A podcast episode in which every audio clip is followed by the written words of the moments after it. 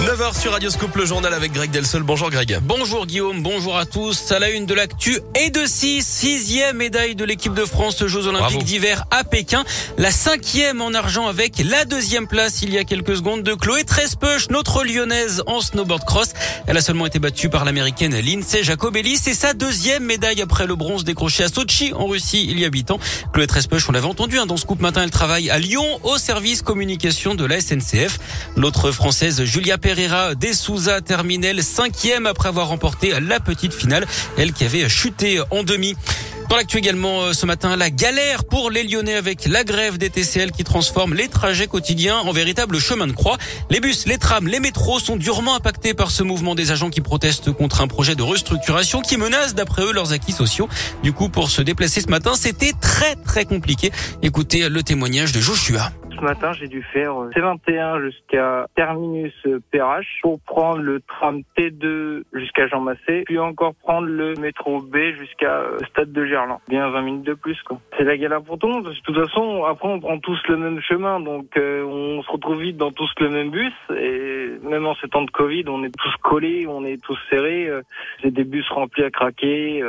c'est pas fou, quoi. Une rencontre a lieu aujourd'hui entre direction et syndicats pour tenter de trouver une sortie de crise. Vous retrouvez toutes les infos sur ce mouvement sur radioscoop.com. Dans l'actu lyonnaise également, la réouverture du boulevard des Belges à hauteur de la rue Garibaldi dans le 6e arrondissement ce matin.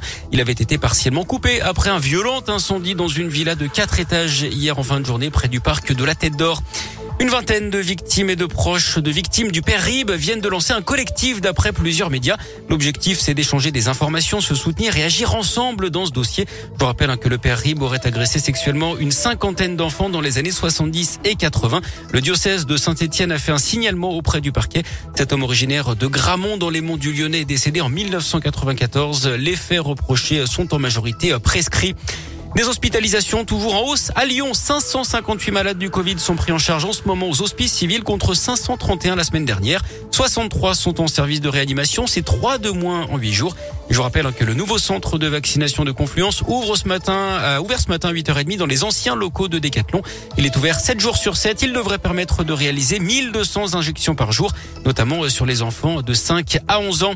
Ça se précise concernant l'évolution du protocole sanitaire à l'école. Les allègements prévus par le gouvernement pour la rentrée devraient être annoncés en fin de semaine ou en début de semaine prochaine. C'est ce qu'ont annoncé les syndicats hier après une rencontre avec le ministre de l'Éducation.